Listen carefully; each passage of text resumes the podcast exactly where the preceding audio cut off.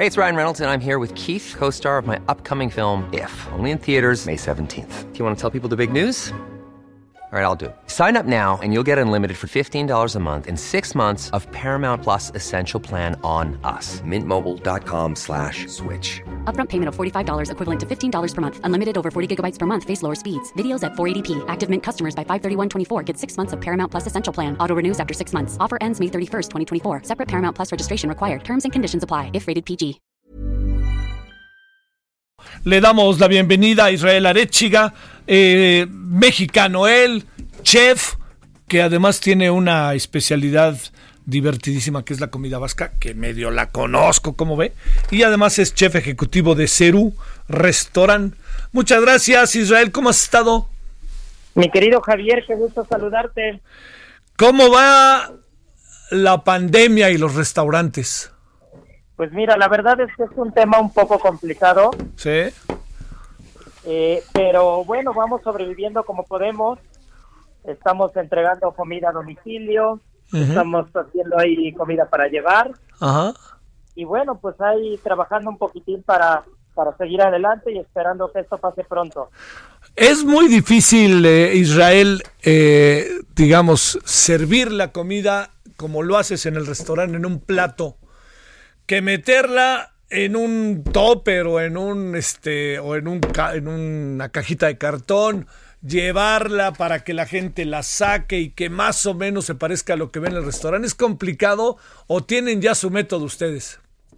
Mira, la verdad es que tiene su grado complicado porque hay que adaptar un plato que está pensado para salir de la cocina y comérselo enseguida y, y, y, el adaptarlo para meterlo en un recipiente para llevar. Sí. Y que llegue adecuadamente después de un viaje de 15, 20 o 30 minutos pues evidentemente ahí tiene su grado de complejidad. Pero creo que todos en la ciudad y en el país, y podría decir que en el mundo, sí, sí. nos hemos vuelto expertos en el último mes. Oye Israel, eh, ¿cuánto, a ver, cuánto tiempo de que estás tú en la cocina, en el restaurante, lleva que termines el platillo para que lo lleves a la mesa? ¿Qué será? ¿Un minuto, dos? Sí, la verdad es que los acabados son muy rápidos. En la cocina hacemos hasta bromas entre nosotros porque el tiempo es relativo. Sí. Cuando un cocinero te dice que algo lo tiene en un minuto, puede tardar diez. Pero, pero tú, pero tú desde la cocina crees que lo estás haciendo muy rápido porque el tiempo pasa volando. Sí, sí, sí. Entonces, uno o dos minutos pueden ser una eternidad o pueden ser nada en la cocina. No, no, no, no, me lo imagino. Oye, a ver, este, uno, digamos, hemos, eh, fíjate, yo jugué en la Liga Española de Fútbol, entonces aprendí a comer comida española. Hay mucha diferencia entre la comida española per se, esa que conocemos como que la tortilla española, todas estas cosas, y este, y la comida vasca. Mira, la verdad es que la cocina vasca se centra principalmente en el producto, en la materia prima. Sí y esa materia prima que encontramos en el mar Cantábrico es completamente única. Yo creo que en España lo que se puede acercar un poco es, la, eh, eh, es al producto que vamos a encontrar en Galicia. Sí. Pero eso, eso no quita que hay muchos platos que unifican a la cocina española como tal. Sí. La tortilla de papa, unas buenas croquetas de jamón. Ándale. Son platos que vamos a encontrar desde una tasca en Madrid, como un chiringuito en Cataluña, como un bar de tapas en, País Vasco, ¿no? Sí. O sea, al fin y al cabo todo es una especie como de mosaico interrelacionado, por decirlo de alguna manera. Así es, y la materia prima en País Vasco sí. juega un papel fundamental. Sí, pues es el mar, ¿no? Así es, tienes el mar, tienes el mejor marisco, tienes el mejor pescado, aguas frías, tienes todas las condiciones propicias para tener el mejor producto del mar. No, no es sin la menor duda. A ver, este, en estos días que supongo que además casi que de un día a otro entramos en esta pandemia y siempre este Israel será motivo de discusión y debate si lo hicimos a tiempo o no lo hicimos a tiempo, pero bueno, entramos de un día a otro. Eh, ¿qué, es lo que pasó con ustedes? ¿Cómo, ¿Cómo empezó el proceso de reinvención y cuántos días estuvieron auténticamente fuera de foco por razones en que iban en este proceso de organización? Eh? la verdad es que fue un balde de agua fría. Sí, claro. Porque aparte la sociedad respondió mucho más rápido que, que probablemente los canales oficiales. Entonces, eh, a pesar de que no había todavía una normativa o algo que nos obligara a cerrar, la gente dejó de ir a los restaurantes en tres o cuatro días. Las ventas de un martes de una semana al viernes de esa misma semana cayeron dramáticamente, ¿no? Entonces tuvimos que reaccionar muy rápido porque al final hay un dicho que dice que en los restaurantes no te dedicas al negocio de la comida, te dedicas al negocio de la gente. Pues sí. Y hay que cuidar a todo el personal. Claro. Que, que cuida de todos nosotros cuando vamos y comemos ahí, ¿no? Sí. Entonces tuvimos que reaccionar rápido para poder subsistir y para poder mantener a todo el equipo unido, ¿no? Híjole, esa es la otra cosa. Eh, un restaurante como el en el que tú estás, Israel, ¿como cuántas gentes trabajan, eh? En el CERU trabajan aproximadamente 35 personas. Sí. Pero en algún otro de los restaurantes que llevo, eh, trabajan entre 40 a 50 personas y en los banquetes hasta 100 personas trabajan En, un, en un solo lugar, ¿no? Oye, ahí en el... ¿Dónde está el restaurante? Para echarle la porra completa, si no te importa. Mira, está en Avenida Revolución, 1547, en San Ángel. ¿Eso está antes de llegar a, a la Avenida de la Paz o después? Eso es antes de llegar a Altavista. Ah, y por ende, claro. antes de Avenida de la Paz, yendo de norte a sur. Ajá, o sea, yendo de hacia aquí, de donde estamos nosotros, por ejemplo, del Valle, Nápoles, de aquí hacia allá. Nochebuena. Oye, a ver, eh, ¿qué, ¿qué es lo que, lo que piden? Y también déjame plantearte algo, esta idea de que la comida eh, luego se convierte en un poco una comida muy rica, pero de repente que sea tantito pesada. A ver, ahí, eh, en esta parte de estas definiciones de, de, de la, de la parte culinaria, ¿cómo están? Pues mira, eh, como lo decías hace rato, la cocina española es un mosaico. Sí. Y vamos a encontrar de todo. Encontremos, bueno, perdón, pensemos Sí. en que el clima también es un factor fundamental. Entonces, hay platos que están pensados para los inviernos, los inviernos duros, Sí.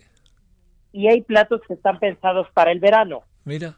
Entonces, si uno piensa en que va a cenar en un restaurante de cocina española en la Ciudad de México, una pavada, unos tallos a la madrileña, Pues nomás no. un cocido montañés, pues evidentemente va a ser algo muy pesado.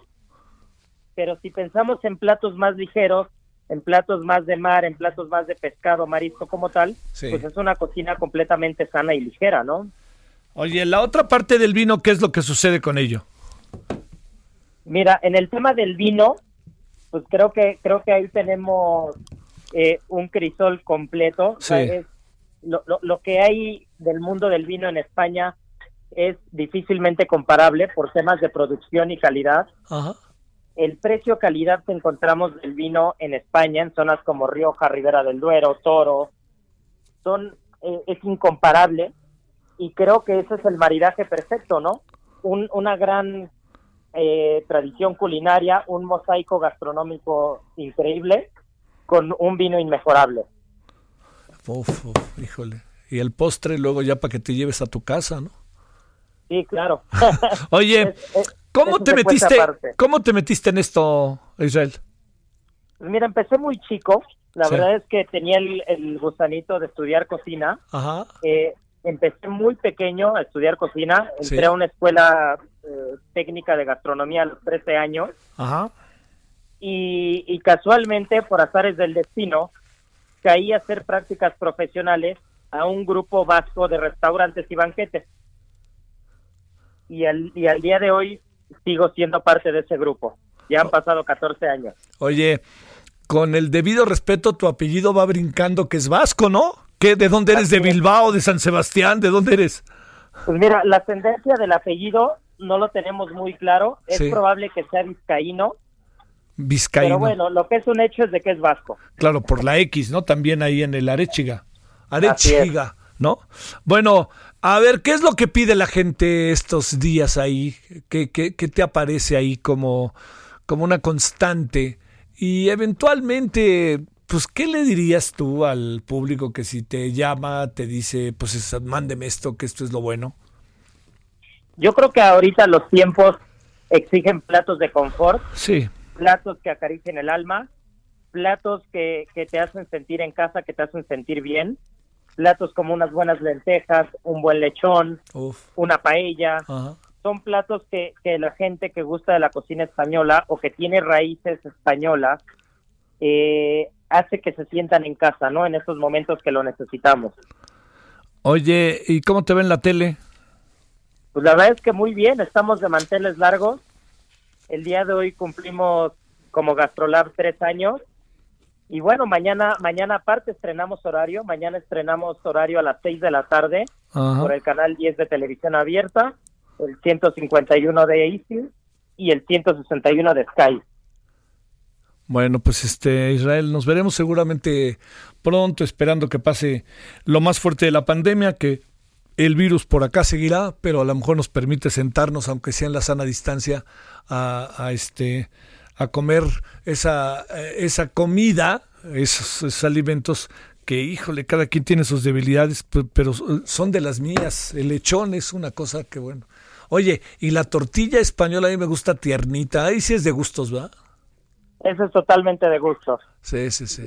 Pero el lechón, bueno, me comprometo a que pasando esto, Vamos, y ahí nos invitaré al vemos. restaurante a probar el mejor de la ciudad. Bueno, te mando un gran abrazo, Isra- Israel, y felicidades por mañana, ¿eh?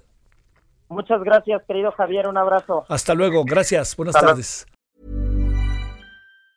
Planning for your next trip? Elevate your travel style with Quince. Quince has all the jet setting essentials you'll want for your next getaway, like European linen, premium luggage options, buttery soft Italian leather bags, and so much more. And it's all priced at 50 to 80% less than similar brands. Plus, Quince only works with factories that use safe and ethical manufacturing practices. Pack your bags with high-quality essentials you'll be wearing for vacations to come with Quince. Go to quince.com slash trip for free shipping and 365-day returns.